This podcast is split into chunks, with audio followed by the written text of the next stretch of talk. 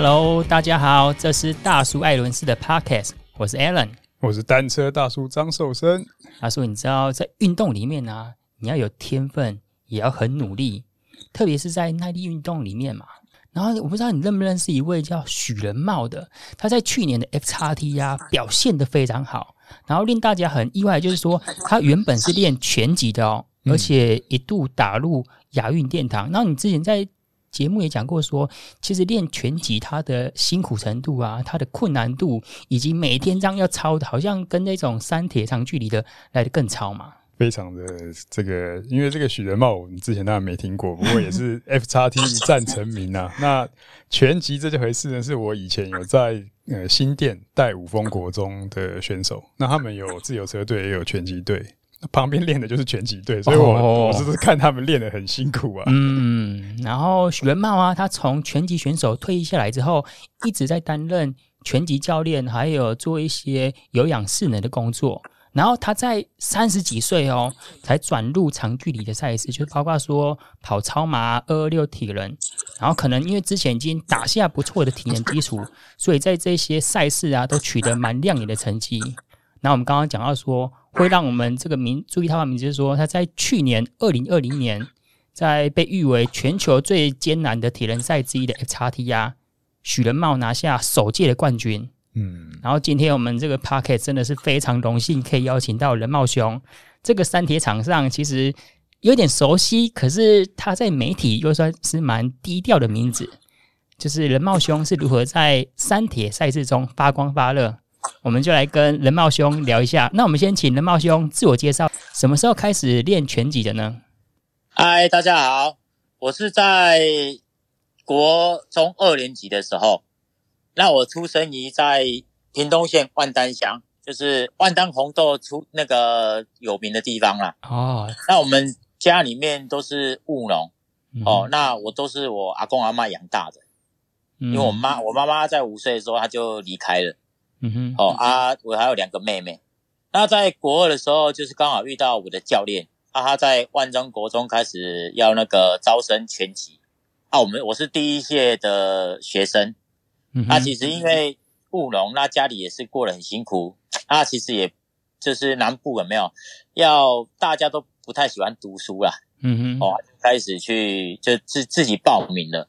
他家人也是很反对啦，因为我是独子嘛，嗯，长孙独子什么噱头都有。嘛，那我就只能偷偷的去练习啊，自己练习啊，也不顾家人的反对，就是往这一条拳击路上走，嗯，哦，那那时候就是喜欢动啦，不太喜欢去学校上课之类的，哦，那可是他在早上的时候可以先去训练，不用升旗。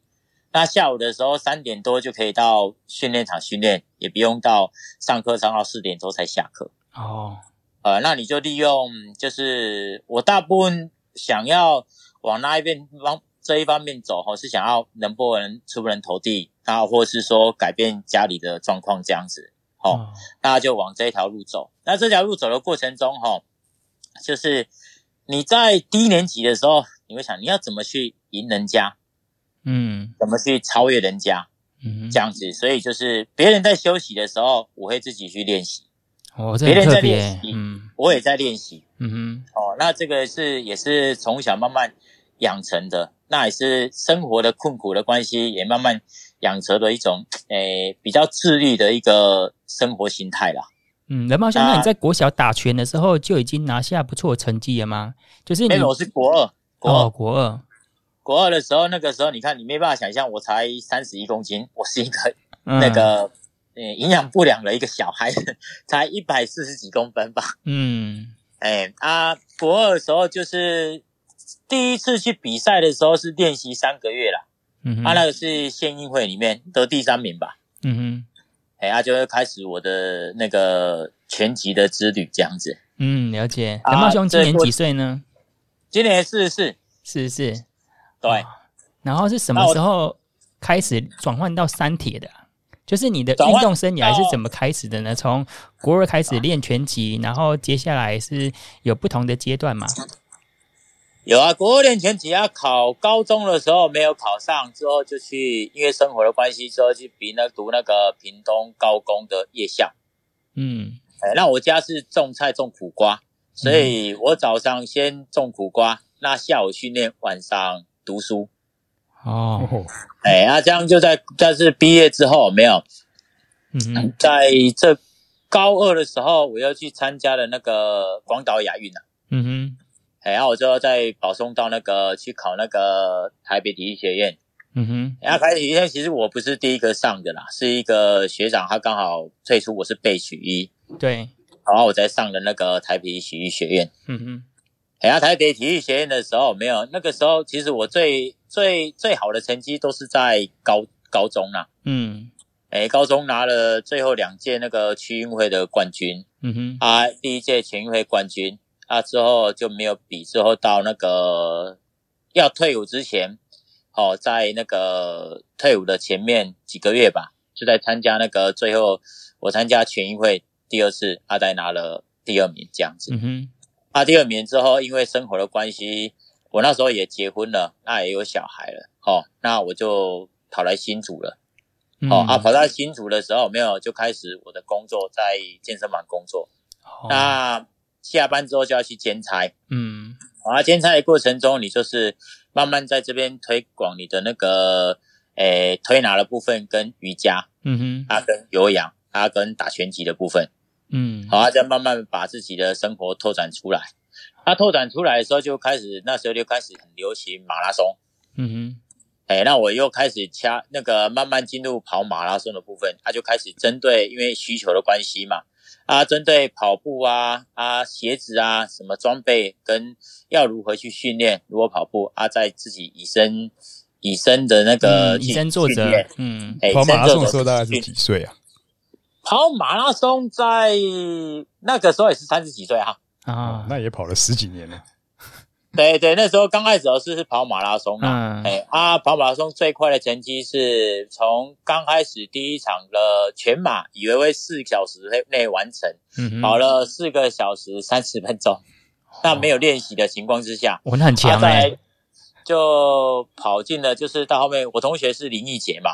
他一共要报那个他第一届的那个垦丁的那个 Super Race 的那个超超级马拉松超铁啊，对超马，对啊，他就我们同学里面只有你在跑马拉松啊，你要报名，我说哦好，那我就去参加。嗯，还有开始了我另外一个诶马拉松外面超马的一个赛事啊，那一个阶段这样子。嗯哼，他马拉松到后面跑到最快的成绩是两小时四十七。哦。哇，三小时内都很强，对，就跑两小时四十七，那是破了相当的水准。嗯，哎，对，那现在大部分跑马拉松都会，如果参加比赛了，这两三年来，大部分都是比赛的话，大部分都在三小时内了。嗯，哎啊，开始之后先教，又开始又跨到马拉松来开始教学，好啊陪跑。我是一个贴身教练，就是陪着学生跑这样子。嗯哼。然后再有一个客人就跟我讲说，他要参加铁人三项。对，我说哦，好，参加铁人三项，好，那我就 开始要准备，又要以身作则来去体验。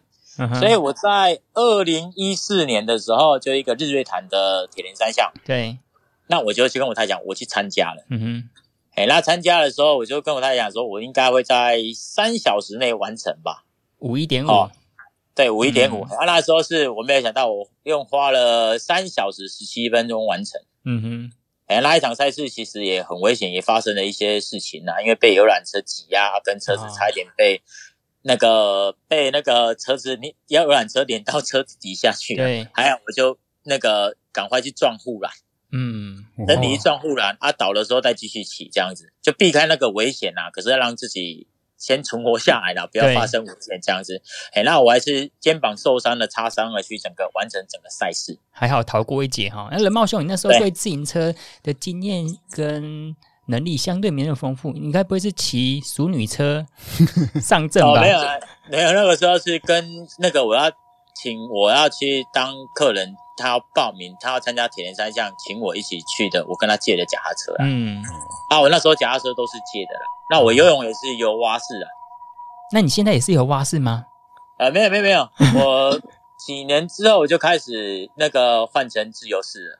嗯哼，哎啊，因为为什么会去就是改成自由式的原因，那为什么会到铁人三项来之后，隔一年二零一五年，就是我陪我客人开始参加比赛。嗯，那我是一个贴身教练，就是他游泳啊，我是他的线，开放水域没有线嘛。嗯嗯。啊，他如果右边换气，他就看我就好了啊，我会把他挡那个选手朋友。嗯，我会把他挡住了啊，我游蛙式啊，看我就跟着我游，他就不会游歪了。哦。啊，上来的时候骑车的时候，就是我在他的左后方啊，我会帮他看人，啊，会帮他补给这样子。哎，人茂兄，你目前的工作是私人教练吗？还是在一个比如说瑜伽教室或是拳击教室上课呢？没有没有，我都私人教练。你现在私人教练？我都到家里去。哦，外送服务。我是对对外送，我是那个 我是外送的那个服务人也没有错啊。啊，我是一对，我是到府服务的啦。所以你的运动类运动项目跟类别也是非常的多元，有这种比较阳刚的，比如说自行车、三铁，可是也有相对比较我们定义为比较柔性的、比较软性的瑜伽。所以你这几个都已经触类旁通，就是你要硬的时候可以硬，要软的时候又可以软。哎、欸，这是事实，真的。啊，因为这个、呃、在你运动表现里面占了非常重要的一环啊。嗯。你才有办法出类拔萃，一直往上前进。嗯，那你、欸、这样你的活动据点是在新竹，有外送到台北或是台中吗？有台北跟桃园都有，大部分的都是八到九成，九成都在新竹啦。哦，哎、欸，我大部分都在新竹工作，还、嗯啊、有一些公司啊，或者是说社区也有这样子。嗯，啊，有七成是个人的。了解，那听起来就是人茂兄从国中开始就很有那种刻苦训练的经验的。你印象中，就是在你三铁啊，或是在拳击，你觉得是练拳还是三铁这两个项目哪一个比较累呢？还是说你要跑过那种超马一百公里以上的啊？你觉得你在这人生经验中哪一场赛事，哪一个训练项目让你觉得哇累到受不了的？其实训练齁。不管是你哪一个单项吼，他都非常的辛苦啦，嗯，没有轻松的。你想要，你想要挑战自己，你想要赢，你有求胜，你有目标，他绝对付出的力量跟那个疲倦的部分有没有，都比在那个比都每一个项目都非常的辛苦就对了，嗯。那再来就是说，比赛其实不辛苦，比赛因为他很亢奋，很兴奋，嗯哼，因为你在竞赛。那他也很快就结束了。嗯哼。那每天的累积的训练有没有，也是为了那一场比赛？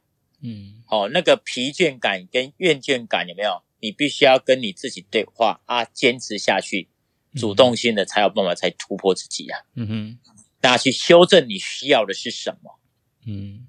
嘿，这样子啊，达到你克制化，你觉得哪怎样的方法对你来讲是最有帮助的？嗯。这个是在我。以前练拳的过程中有没有？有一些我遇过一个德国教练金牌的教练，哦啊一个菲律宾亚运冠军的教练，嗯，那他们以前他所讲的部分，其实 我们没办法理解了，哦，可是到大学毕业之后，或是我从事我在从事健身房的工作，那我开始跑马拉松、骑那个铁人三项的时候，没有？把我学的东西跟以前教练所我讲的跟我讲的，我开始才在慢慢学以致用。才开始把它融会贯通起来。哦，原来是跟我想象的是完全有很大的差距的。嗯，他们的方式是对的。比如说，带给我最多的，我觉得那个德国教练的在拳击跟有一些理念是非常的正确。比如说，你们会知道，就是拳击手要控制体重。嗯哼，对，要穿很多的东衣服，对不对？嗯哼，对啊，那个德国教练就是你来现场练习的时候，你都只能穿背心。不然就是把衣物脱掉，嗯哼，越轻松越好。你不要给我穿长袖长裤、好风衣来练习。哎，人茂兄，请问一下，就是呃，在练拳的时候出去跑步啊，要把身体抱得很紧，是说要加速让自己身体脱水，达到比较轻量化的量级吗？对，没有错。哎、嗯，可是这个变成反作用。嗯哼，因为你把自己闷住了。嗯哼，那你在运动的过程，它是把你的训练完成，可是效果没有做出来。嗯，那比如说你现在是跑，比如说我们讲你跑十公里，消耗了就是穿了很多衣服，哦，你跑了五十分钟，一样消耗了一公斤。嗯，可是你现在只穿了背心或是没有穿衣服，只有穿裤子啊去跑，你认真的跑，跑了四十五分钟，对不对？嗯，你一样消耗量变大，可是你的体能会往上，你一样瘦了一公斤。哦，了解，运动强度的差异。嗯，对，你要把效能做出来，要、嗯、让自己在一个舒适的情况之下。嗯，不然你看每个选手都包着紧紧的，那出拳也没办法出，因为他就快被闷坏了。嗯，就像现在这个天气，大家快闷坏了，你怎么想动哎？嗯。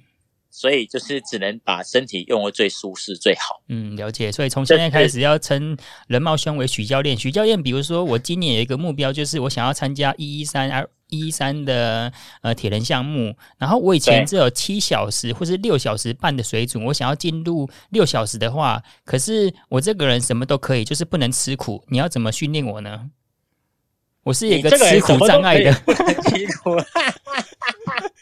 你有没有遇到这种选手？因为我相信你这样外送服务，应该你服务的人都是比较社会背景比较好的嘛，经济水准比较好的啊？有没有就是他的刻刻苦能力没有想象中来的这么好呢？比如说像我一样这样子，你会怎么鼓励他？就是哎，我们运动是要超负荷，休息的时候好好休息，才能够有一定的体能增长。但是你的客户就是比如说我一样，可能就是有一点点钱啊，可是我在心智上面就需要很强的磨练。一一般来讲，这这这种哈，就是我们要给他信心的建立啦。那他这三项里面，他觉得哪一个最愉快？嗯，那我们从三项里面最愉快的去训练他，最他最他可以最想接受的啦。比如说，他说不喜欢跑步，不喜欢游泳，他想要骑车。嗯，那我们就陪他骑车，教他骑车。哦，那骑车会把体能拉上来。嗯，那拉上来的时候，你就是变成他要比赛嘛。那比如说人家就是，比如说一一三你要跑二十一嘛，嗯，那不用，我们就跑三公里就好了。哦，所以跑步也可以酌量减少，透过自行车来练体能的基础，先引起兴趣了。嗯，体能先有了之后，就是负荷就 OK 了嘛。嗯，对。那你要像像我的是比较高效能的训练，所以我是。练一项，我的目标都是练一项要达到三项。对，他三公里跑七趟。哎，不是，就是比如说你骑车，你们知道我骑车是没有在坐在椅子上面的吗？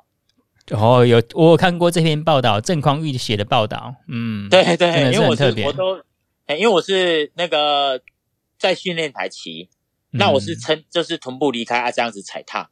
那你不是手靠在休息把上面，你会训练到你背部跟阔背肌的肌肉群，因为它要平衡。嗯，哎，那你的臀部、大腿、货车都一起训练，你的核心也一起训练了。嗯，所以这些肌肉在你的骑车的部分都一直在建构起来。以现在三铁场上，很多人把你称为是三铁场上的最强老爸。啊，你有四个孩子嘛？还有一个很幸福美满的家庭。然后，谢谢。呃，我跟大叔，我们两个都有家庭，可是我们两个就很难维持训练跟家庭生活以及工作。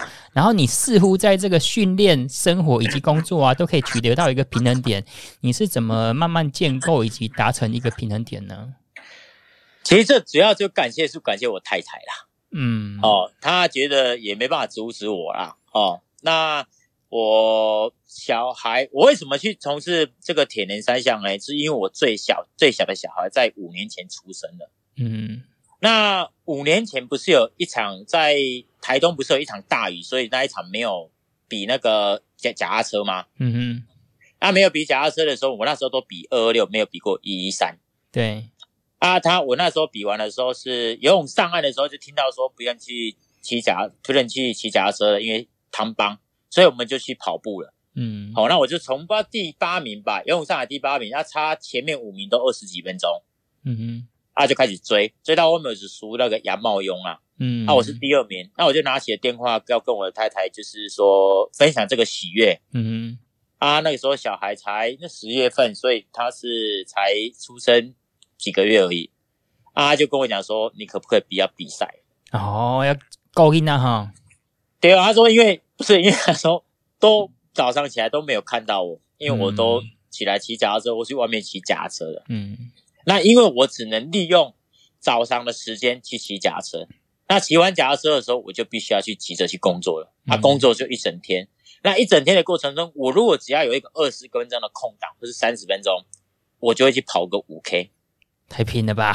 哇，哎呀，就是你要，你只能抓空档去做训练。嗯，哎呀，训练完了之后，衣服穿着到车上，那你就到那个去工作了。许教练，可是你的工作已经是一个动态的、消耗体力的啊、消耗体能的，你怎么可以维持身体这么高亢的一个状态啊？那个是应该那个高亢的部分是以可能在从小生活的关系所造成的啦。那还有就是说，你有一个目标要往前啊。嗯、那这个目标是在哪里呢？是在因为我那个大女儿已经二十一岁了，算二十岁了。好、哦，然后我这小儿子出生的时候，我会发现突然间突然间脑筋一闪，啊，我要养小孩养到六十岁，我要养四十年呢。嗯、那我就突然间想。那我能够为我自己做什么？我不要错过什么？嗯，对。那那又在铁人三项里面，就会发现，诶，我在这个地方好像有机会呢。嗯，那又燃起我在以前在打拳击那种初衷，那种战斗，所以就开始慢慢跳入这一个全这个铁人三项这一个部分呢。那就在铁人三项里面开始做一些身体的试验然后他跟。做训练，还有就是了解那个像德国人，他们那些人怎么可以这么厉害？嗯，那亚洲人为什么没办法破九？哦，是什么原因？啊，从饮食啊，啊，他们训练方式去慢慢哦，了解他们饮食哦，啊，再把他们饮食弄到我的身体上面来。嗯。啊，再去调整它。那许教练听起来，你每天的生活啊，跟工作都是非常的精彩跟高亢的。那你怎么维持每天的生活？你的节奏是怎样？比如说，你一天作息时间几点起来的啊？然后大概都吃一些哪一些营养食物？然后休息时间怎么分配的？我大部分哈，就是如果要训练，我的训练大部分一个比赛来讲，大部分都会三到四个月啦。嗯，哦啊，大部分我都在训练台上面骑车啦。一大早的时候，可能四点多啦，起来啊，骑了一个小时多，一个两个小时，一小我最多在训练台没有这样，最多只骑两个小时过，没有超过两个小时，嗯、啊，不然他不是一个小时或是一个半小时。嗯，那这骑的过程中脚绝对是酸的。嗯，没有让你很舒适的骑，就是坐坐垫哦。对对，就是只能你就是要告诉你都只能在那里骑这样子。嗯、啊，到剩两个月的时候，没有，我可能会三点半起床。啊，一个礼拜有三天三点半起床，啊，四点在外面骑脚踏车。啊，骑完八十六公里，再跑个三 K 五 K 啊，就去工作了。起的比机子好。就是你要你要你要生活过，就是你要利用你放弃你睡觉的时间。嗯，哎，那你那个时候小朋友都在睡觉，太太对他们都在睡觉，那那时候你才可以训练。那你都几点休息的呢？几点休息？过小孩差不多十一点左右吧。哇、哦，那你每天就是过着就是说真的，就是没睡饱、没吃饱的一个生活啊。那很多人会问我说：“你没有吃饱，没有睡饱，那你怎么训练？”嗯，我说可以看我的成绩就知道了。嗯，所以刚刚刚刚那个是早课，他早课回来大概几点？没有，我早课差不多六七点之前要结束哦，七点，因为我七点半就要工作了哦。每天几乎都差不多七点半，七点半大部分都是七点半工作，哦、就开始客人就要到家课，约学生就开始要带他们训练了。对对对对，嗯、嘿，这样子啊，所以大部分都是七点之前会结束这样子。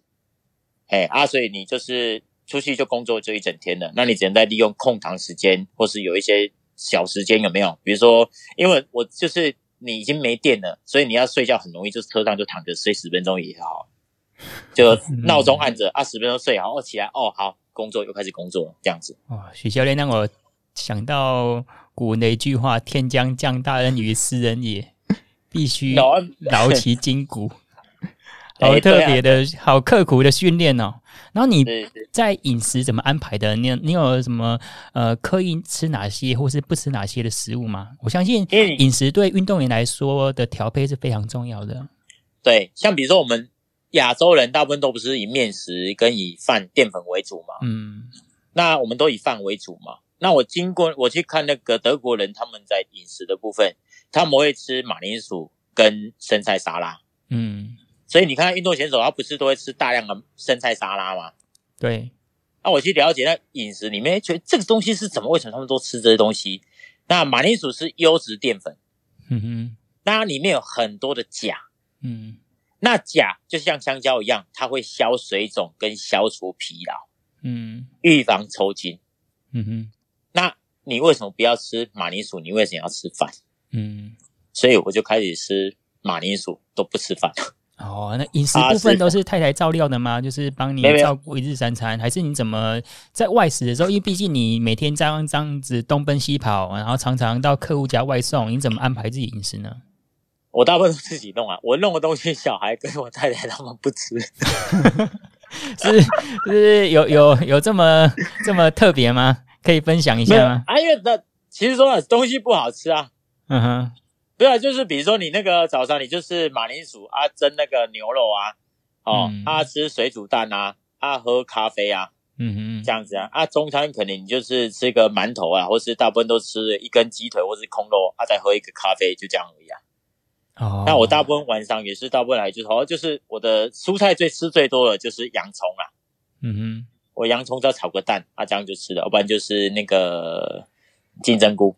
嗯，因为经历过很多多糖体啊，对，哎，大部分都是这样子而已。啊，是馒头也是，馒头是淀粉的，跟马铃薯是淀粉的来源啊。嗯，啊，这样我才可以。为什么去吃马铃薯？因为马铃薯的钾会让我消除疲劳，所以我今天训练完的时候，我不是说马铃薯吗？所以我的脚会消水肿啊，消疲劳，所以乳酸会代谢比较快，我明天就可以再继续训练。哦，我听起来好像马铃薯是你的超级食物。马铃薯是一个很好的东西，要不然就是生菜沙拉。那生菜沙拉吃最多的就是在 Seven 买。哦，嗯，在 Seven 不是有生菜沙拉吗？啊，生菜沙拉不是有两球那个马铃薯的那个、嗯、那沙拉吗？对，哎，啊，就是吃那个，哦、所以是有懒人包的方法。对，哎，有懒人包的方法。哎，啊，你这里面就是它不是会一个酱包送酱包吗？酱、嗯、包不要用。对，酱包我会用。哦、那可是酱包外面你要再加一包那个宝矿宝矿力粉。嗯。不是有粉状的宝矿力吗？嗯、对，哎啊，你再加宝矿力粉下去，啊，再加那个酱汁下去，啊，这样就配着吃。你是直接把宝矿力粉末倒在生菜沙拉？对对对，我那真的是 颠覆我的三观了。因为因为你看你要需要的东西是什么？你还是要先流汗呐、啊，你没有流汗不要这样吃。对对对对，那我吃我吃很咸，嗯，因为我需要钠，不然我没有钠的时候，我会全身发软。对啊，因为你这个消耗太多了。欸对，所以我在吃，比如说我太我女儿、我太太他们都看到我在吃，就比如我们有那个空肉饭或是空肉的卤汁，有没有？嗯，我大部分是拿起来喝的啦。然后说你怎么可能这样？怎么不会这样？我说因为你爸爸需要这，我需要这些东西呀、啊。嗯，哎，这样子啊，就这是我的饮食啊。比如说我大部分晚上我每天都会喝酒。嗯，我会喝啤酒，因为你看哦，德国不是有生产德国啤酒吗？对啊，他们的那个。足球少林那个他们他们的那个世界杯的足球的足球选手，嗯、对，他们都会从他们德国去运很多啤酒到世界杯比赛的时候喝啤酒。嗯，他啤酒里面会消除疲劳，因为它有麦 跟维他命 B 群。哦，所以你看我比赛，对，所以我比赛完的时候没有，我第一件事情就是先喝啤酒。对，所以他们都我太太会帮我准备啤酒，或是我的学生他会准备两三瓶啤酒在旁边。嗯、啊，我比赛完就先喝啤酒啊，因为啤酒它我们大汗流汗之后嘛，你喝三瓶两三瓶下去的时候，没有它里面有维他命 B 群，它会啤酒不是会利尿吗？嗯嗯，那你身体不是有很多乳酸吗？对，那你要赶快代谢嘛，嗯、所以你喝完啤酒之后，你再喝水或是吃西瓜，水分补上来，它就会帮你增加代谢。那酒精又会帮你止痛、止酸痛。嗯，哦。这 这是我的方法，没有，因为那我在家喝啤酒，就是有一个很好处，就是我学生也很多人学我啦。我说我在喝喝啤酒的时候，我是加盐巴的。嗯，哦好，现在大家去超市就不要再抢米啊、泡面了，嗯，就知道要买什么了。许教练，目前疫情期间有影响到你这些外送的客人吗？呃，有啊，那个团体的这个礼拜都取消了。嗯，对对，所以我现在才有办法。这个时间里面有没有？我刚好是。嗯也是跟你们约好嘛，对，哦，对，那我刚好就是，哎，就是可以在家，不然我是在外面，可能停在一个地方跟你们在车上讲话。哦，真的是非常的忙碌，感谢我。我倒是想要这个岔题，想要多聊一下这个瑜伽这一块。嗯，你觉得瑜伽这一块呢，对我们这个运动会有哪些的帮助？特别是对自行车。哎，它的柔软度跟它的小肌肉群。嗯，哎，很多人，比如说很多人他是柔软度不好，所以他脚跨不开来。嗯哼。我们我们用一个解释好了，你可以看到各单项的厉害的选手，他的柔软度都非常好。嗯，因为我们骑车跟跑步人每次都是练到就是整个都硬邦邦了。对呀、啊，对，那你因为因为吼，你看哦，就是你在又有很多的动作是柔软度好的人跟柔软度不好的人的差异是什么？柔软度好的人他在做训练的时候，每一个动作他都做得到，对不对？嗯。那每一个动作做得到的时候，比如说一个柔软度不好的人，他用到的在做训练过程的一样的课程哦，可是他用到的肌肉群可能只有十块。可是这柔软度好的人，他用到肌肉群大小加起来二十块哦，长期下来，他绝对会追过他。嗯哼，因为他二十块里面有十块他用不到，所以他慢慢累积起来，他就把它相辅相成的拉上来，嗯、他的主要肌肉群就会大大的降低疲劳。嗯，可以增招更多的肌肉，对，续航力就会变强。嗯、这样这样了解吗？嗯，啊，还有就是减少受伤的机会。嗯。那许教练，请问一下，就是比如说，在一个礼拜的训练之内啊，你的客户你会建议他们安排多少的时间、多少量来练瑜伽呢？或是练这种伸展性的运动呢？因为他们不是一个瑜伽老师，嗯，他们针对他们的问题去把脚跟，比如说以三铁来讲，跟马拉松来讲，他要做的是把臀部跟他的大腿后侧，哦，跟腰部的肌肉群拉开就可以了。嗯哼。因为他的大腿、大腿后侧跟臀部的使用率非常高，嗯，而且非常的疲劳，所以他把它拉开之后，含氧要进来，他就会让它消除疲劳。所以他必须要每天训练完的时候，不管每一次，不管是早上训练还是下午训练，他都必须要做伸展操。嗯哼，所以这个是没有时间性的，可是他必须要去做这一件事情。哦，嘿，因为他对他的消除，对它恢复疲劳最有帮助。嗯哼。这样子，了解。对，许教练，我们来进入我们今天的主轴，因为我们这个频道是在讲专业自行车的文化训练跟装备啊。我们来聊一下，说你的自行车是怎么练的？因为刚刚你已经有稍微破题了，你在脚踏车时骑脚踏车的时候，几乎是不做坐垫的嘛？你还有一些比较特别的，可以颠覆我们三观的部分吗？好，OK。第一个就是因为我脚踏车本来是跟人家借的嘛。嗯，那之后又买了一台，那可是买了一台之后，隔没多久，我有一个医生的那个学生，嗯哼，他的脚踏车他他是一百八十公分，一百七十八啦，嗯，啊，我是一六九点五，嗯，那他说他这台脚踏车他要换新的脚踏车，问我要不要，我说好，你就给我，好，哦，那我就跟他买了，那他说可是他不合我的尺寸，我说没有关系，小孩骑大车哎，欸。对，我就说我骑，他那是 S 号，然后我是要 XS 的，然后我说没关系，我练就好了。可是那个脚踏车是我现在需要，不然我以前都是跟人家借的啦。嗯哼，嘿，这样子。那我 FXT 也是用这一台脚踏车。那我在没有赞助的情况之下，什么都没有。好，那我的方式的是一定要降体重。嗯哼，因为我们同一堂、同一台的、同一堂对同一个品牌的脚踏车，如果那脚踏车差一公斤，是不是差了好几万块？嗯。那我降体重，我就会把我的脚踏车提升，嗯哼，那我的负担就会减少。对，那所以在就是我脚踏车上面能够拆的，我都拆掉。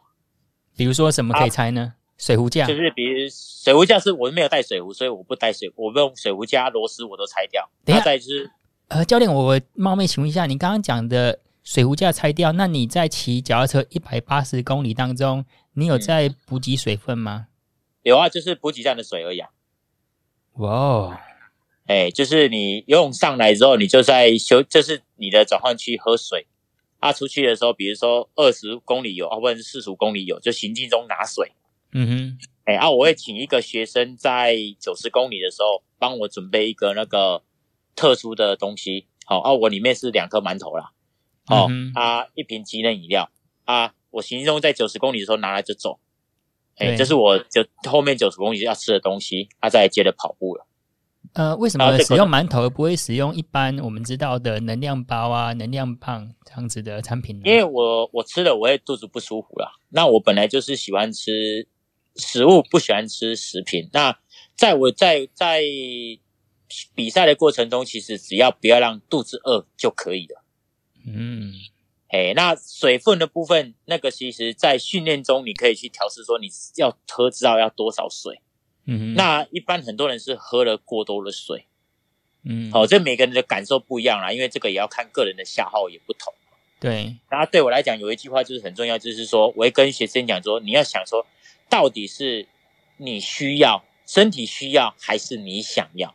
嗯，那大部分人就是说，很担心我两个都要哦，那 所以他没办法去那个平衡，他到底要吃多少东西跟喝多少东西。嗯，那可是每个人的状况不一样，比如说有一个人很瘦，对不对？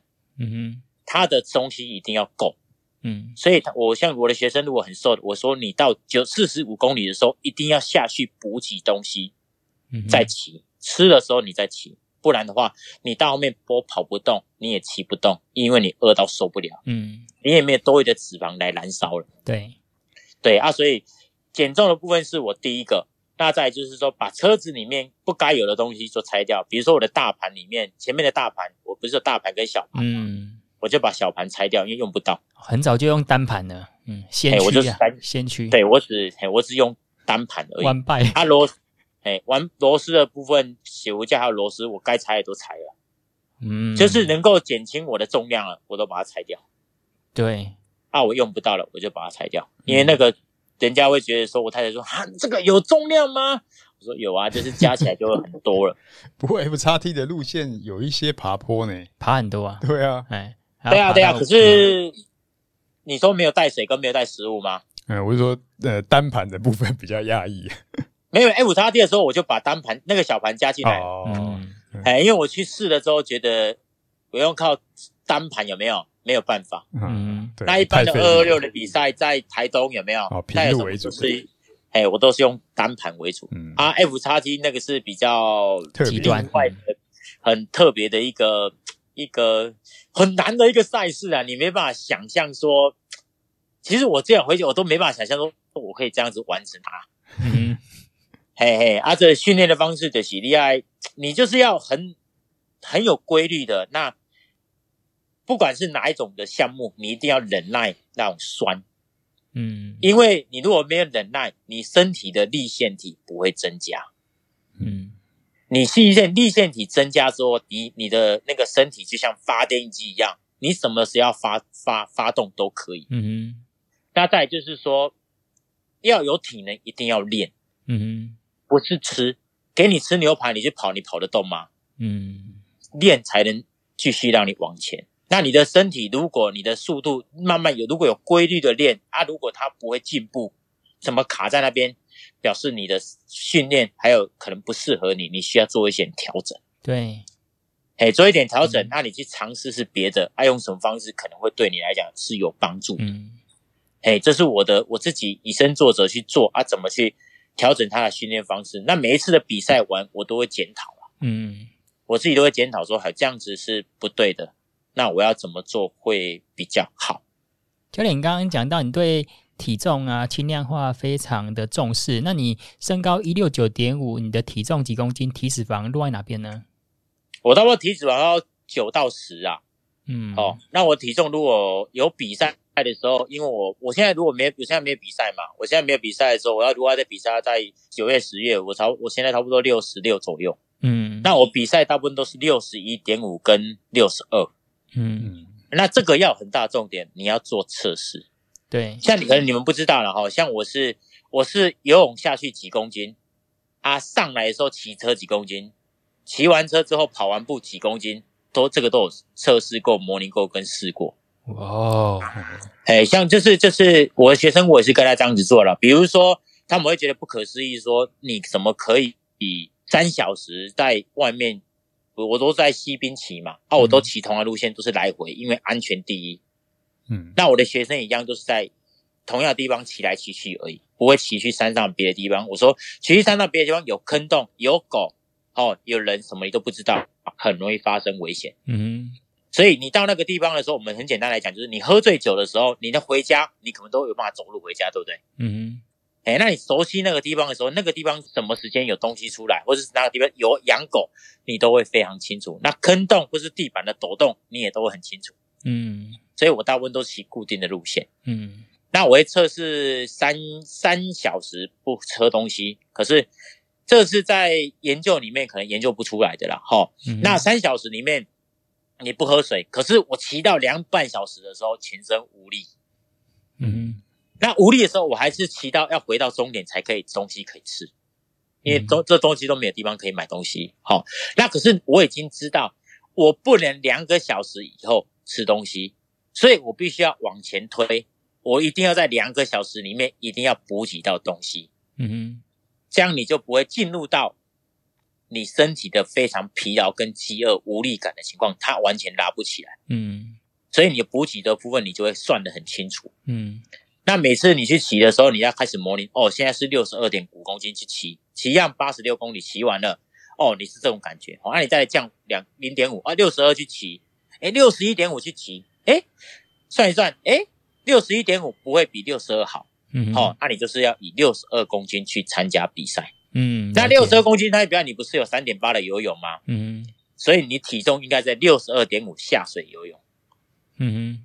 那上来的时候可能消了后快一公斤，那你又喝东西出去，还要补给出去，又骑车出去，回来一百八，可能瘦了两公斤。嗯，你又吃东西，啊，你在跑完多少公斤？六十公斤去跑步，跑完的时候剩五十七公斤，这样子，在三项之中不断的蜕变。对，你、啊、按你知道，所以我大部分二二六一场，二二六还会瘦五公斤。哦，教练问一下，就是因为你吃的。起的比鸡早，然后吃的比猪少，就是每天的 训练生活是非常刻苦。你有发生过 overtraining 过度训练吗？过度训练的情况，过度训练我只有过度训练我是没有发生过啦，因为我的量不会很多。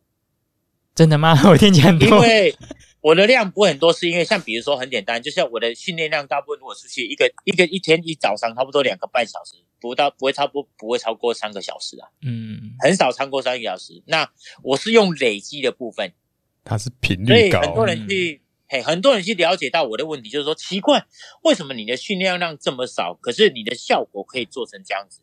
嗯，比如说我在参加一百八十公里，就是二二六的部分，骑一百八十公里，我从来就不会骑过一百八十公里，我最多可能骑个一次。就是三个月或是四个月，我可能只有一次到两次的一百三，嗯，就是我的那个固定路线就是来回是四十三公里，对，啊，不然我大部分都是骑两趟，嗯，那他们会觉得很纳闷，为什么会这样子？嗯，那我们像比如说很多人是礼拜六跟礼拜天，他就出去的时候可能骑了五小时，啊，回来再跑一个一小时，对不对？嗯，那我就跟他讲说，对，那我跟他讲说，你叫伤了精力，嗯哼。好、哦，不是伤了筋，就伤了那个就是元气，就是元气。嘿，嗯、我们我们不是比赛的时候不是就元气大伤吗？嗯，嘿，那我在练习的时候，我是消耗的体力，我吃东西跟休息，它有恢复，我隔天可以再继续练习。嗯，可是他伤了元气之后，他如果没有休息好，他其实会很多心，而且会进入到疲劳，而且那个成就感跟愉快感就不见了。嗯哼。因为我是一个前手出身的嘛，哈，以前拳击选手，所以很容易进入那个，就是你会知道，就是其实打拳击是一个很沉闷，就是你都是只有一对，就是一个人啊，嗯，嘿啊，所以他没有变变变化很少，嗯，所以他是会比较无趣，而且是很很疲累的情况之下，可是铁人三项它是很有趣的，而且全身性的训练，嗯，你可以游泳放松一下，游水很舒服很凉这样子，嗯。哎，问一下，那你有在用一些科学的器材来监控你的强度吗？比如说，呃，心跳表啊、功率计这些的。在去年 F 叉七之前都没有啦。嗯，那现在只有就是只有那个功率计。嗯，以前都没有，以前都是什么心跳表啊、什么功率器啊、什么车表都没有啊。那个什么，你们都不是用 Garmin 的那种三铁表吗？嗯，对，我就直接车表。嗯，哎，我就直接一只卡西欧的表，就是五百块的，就只有计时而已啊。哇哦，我现在也是这样子啊。嗯哼，哎，然后因为他那个 F 叉 T 完的时候，就有很多赞助商嘛。嗯哼，哎呀，车子也有换新的了嘛，换西博新的脚踏车，嗯，那也有功率器的，那也有那个那个什么那个车也有车车子的那个计时器了。嗯，哎啊，就是你对我来讲，它叫参考。嗯，那我的比赛的时候，就是只练习跟比赛都是只有一个，就是比如说游泳的时候，你手必须要从头酸到尾。哇哦！那骑车的时候，你就是脚要从头酸到尾。那跑步的时候，就是脚酸跟喘。那跑到后面的时候，就已经不会喘了，就只有脚酸，因为你已经跑不快了。哦，这再一次颠覆我的三观了。所以 Alan 不用吃苦啊，只要酸就好了、欸。对，就是就是酸，就是我的速度啦。哎啊，可是那个酸是可以接受的。嘿啊，如果很多人，比如说会觉得说酸，他就是酸的，他想要觉得他没办法再继续的时候，他就想要放掉。嗯、那放掉的时候，你只要进入舒适圈，有没有？嗯，绝对起不来，就拉不回去了。拉不回去，因为你身体一直跟你讲说，舒适圈比较舒服。对，你要跟你的心理一直对抗，一直对抗不过了，你就是一定就放弃了。所以你只要看到跑步人，只要停下来，他就跑不起来了。嗯，就加入他跑一下，他就会再进入步兵，逃一下进入步兵，到后面他就一直到步兵了。教练，你这种训练方式在国外是称为斯巴达式，或是那种俄罗斯式的吗？哎、欸，没有哎、欸，这是我自己体验出来的，我没有去看过人家什么训练方式哎、欸。哦，我因为我是一个个人教练，所以我希望的是，我学生一样，我就是我的课表跟他课表是不一样的。嗯哼，我要找他，就像比如说你说一你要参加一一三，可是你不喜欢不能吃苦嘛。嗯哼，那我的学生他就不喜欢骑脚踏车，有的不喜欢游泳，不喜欢跑步，那我就用别一项去把他拉上来。嗯，啊，这样子他体能越好的时候，他就就不会啊，这这蛮舒服的、啊。换一下，他就比较不会进入倦怠期了。嗯，教练问一下，那因为你过去打拳击或是跑跑一个超马马拉松嘛，理论上你要转换到游泳这一项，应该大家都会有。你蛙式也游得不错，可是你怎么在自由式这边取得不错的进步幅度呢？你怎么在游泳这边有很大的突破？苦练，苦练啊，苦练。我以前在我刚参加第一场二二六，那时候是两百 K 啊啊！我是因为我不是礼拜天是，他们在台东的时候都是礼拜天五十一点五比赛嘛。嗯，那我觉得去到那边那么远，就觉得很无趣，怎么才比一场就回来了？好，那我就跟客人讲，跟客人讲说，我先去比一场两百啊，再二二六啊，隔天再跟你比，这样子。所以我是礼拜六我是多两日赛的。我记得今年许教练也是 Ironman 跟 Challenge Taiwan 都是接连参加吗？对，哎，Ironman 只是一个难得的机会，我想要挑战我自己，说两场加起来是什么感觉？那两场的强度会不会赢我二二六？我想说会赢我二二六，可是跟我想的完全不一样，竟然加起来比我二二六还要慢。嗯，就是一场一一三加另外一场一一三。啊，结果这样子成绩呢，比二二六，呃，之前许教练比过的成绩还要慢一点点。那是发生了什么什么因素呢？就是到后面的时候，因为两两场都在比强度，嗯，嘿，啊，跟二二六二二六是你可以配速嘛，你可以调整。那可是一一三，你就是从头冲到尾，嗯嗯，嘿，就这样子。啊，你会到后面的时候是整个体能是下降，你也想冲也冲不起来，嗯哼，哎，这个是我最大的。跟我想的完全不一样，他只差了两分钟啊。哦，了解。哎，我今年我今、嗯、对我今年的十月初的时候没有，哎，四月初啦，四月初在普约马是破我去年的记录，就是二六四九小时二十分。嗯哼。那去年的时候是九小时二十二。嗯，快了两分钟。嗯。教练，我我们今天进到节目的最后一个问题，就是今年你有意挑战 FXT 再度称霸吗？以及说你的人生的铁人目标是要破九小时，还是说在哪一个赛事取得冠军呢？诶，F 叉 T 我今年没有参加了啊？为什么呢？因为今年不是我听 Joby 讲说他蛮有意愿要继续办理的。他有要办，就是十一月二十六号啊，已经在报名了。嗯、对对啊，那因为那个。那个参加过之后，我也跟我就跟我太太讲，我太太看到那个 那个 F 叉 T 的报名的时候，没有，嗯，他就说你要不要参加？我说没有诶、欸，因为那可能在两三年之后我再来挑战。哎，为什么呢？为什么不想要继续连霸呢？哎，没有，那个应该来讲是我现在的目标，跟我去年所看到那个 F 叉 T 的那个简章的时候是两个完全不同的心情。嗯，我在 F 叉 T 是在我。比赛离比赛一个月前才看到，嗯哼，就是比我比完那个普悠玛之后的隔一个礼拜，我看到礼拜看到，我就说拿就是 Joby 的那样世界看到台湾，嗯哼，我拿回家很兴奋的拿给我太太看，我说我要参加这个，嗯哼，这个是在十一月二十七号，那我没有想到说，我还以为是跟一般的二二六一样，所以里面的内容我都没有看。哇哦！哎，我是说，我想说那个是不是就是我自己去？所以我跟我太太讲，我太太就说，这个要一万六千多块，没有奖金，你要去吗？我说我也要去，嗯、我想要去挑战。哎啊，可是我就跟他讲说，我就礼拜我自己去，啊，礼拜六比完赛就自己回来。嗯、啊，隔天我就看到简章，我说哈，这是礼拜五，而且要一个团队。嗯，哦、哈，那呢，我就回家跟我太太讲说，你可不可以帮我办理退费？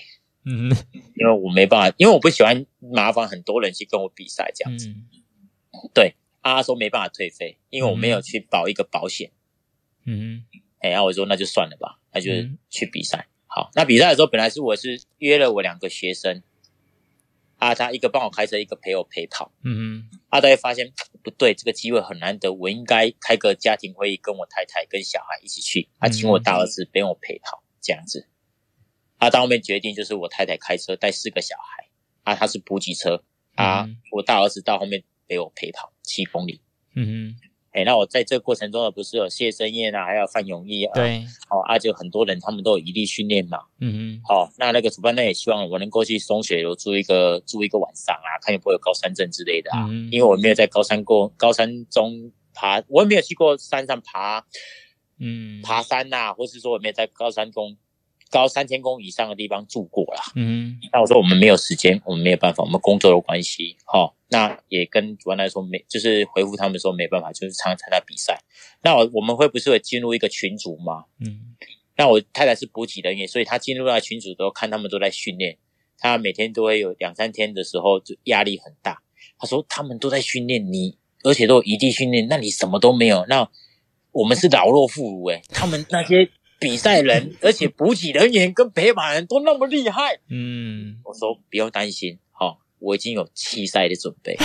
这种这种赛事，没有人可以保证你能够完赛，嗯，那我们就按这个按照这个目标去比赛就好了，嗯，哦，家庭旅游团的概念，进可攻退可守，你不要担心，可以，对，可以完成就完成，因为你看，我说你看啊，在海平面，好零。那你温度可能在二十度，那你又要到高山三四一七的主峰，嗯，那这个落差太大，而且是二十度到零度，好啊，你都在爬升，总爬升六千八百五十公尺，你根本无法想象你这过程中会发生什么事情，嗯哼，变化太大，嗯，哎啊，没有一个人可以，比如说有我说有人去过训练没有错，可是他也没办法保证说他当天会发生什么事情，嗯哼，因为这个。这个大家是无法想象的啦，嗯哼，嘿，那我们就是按照这种节奏去去比就好了，那就是随机应变，有问题我们就必须要解决它。这样，FXT 极限铁人是你人生比过最难的赛事吗？还是有更难的呢？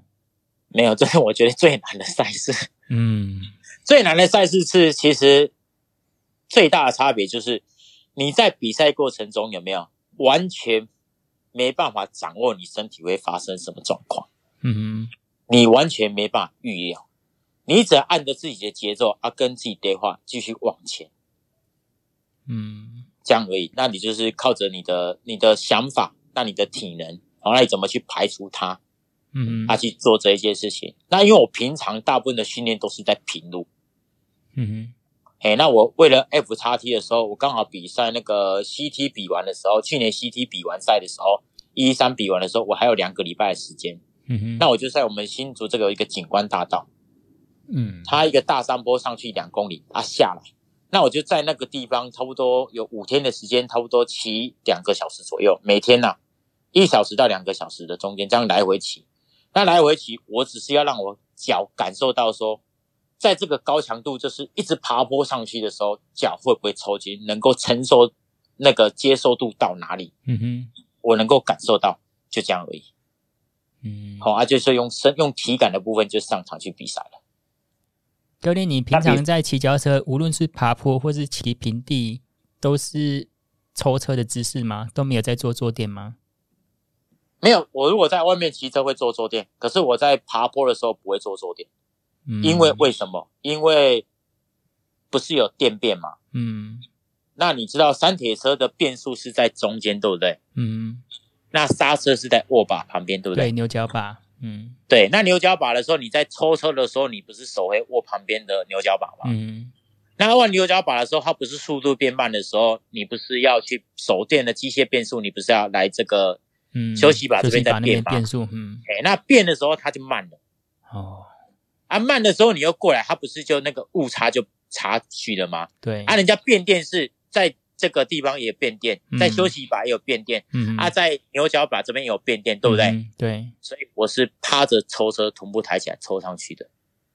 哇，因为这样子的话，我不是可以直接变速吗？对，啊，变速的时候我就不用换来换去，对，啊，一变就上去就一直上去的，嗯、那脚的速脚的那个转速都会一直拉了上来，拉了上来，这样子。嗯、就是我看到人家变电，我说我要怎么去弥补变电最大的差、嗯、电子变速器？嗯，对，那我是刚好我本来就这样子练嘛，嗯，他练的时候，诶，可以耶，那刚开始练很辛苦，就是会歪来歪去，嗯哼，很危险。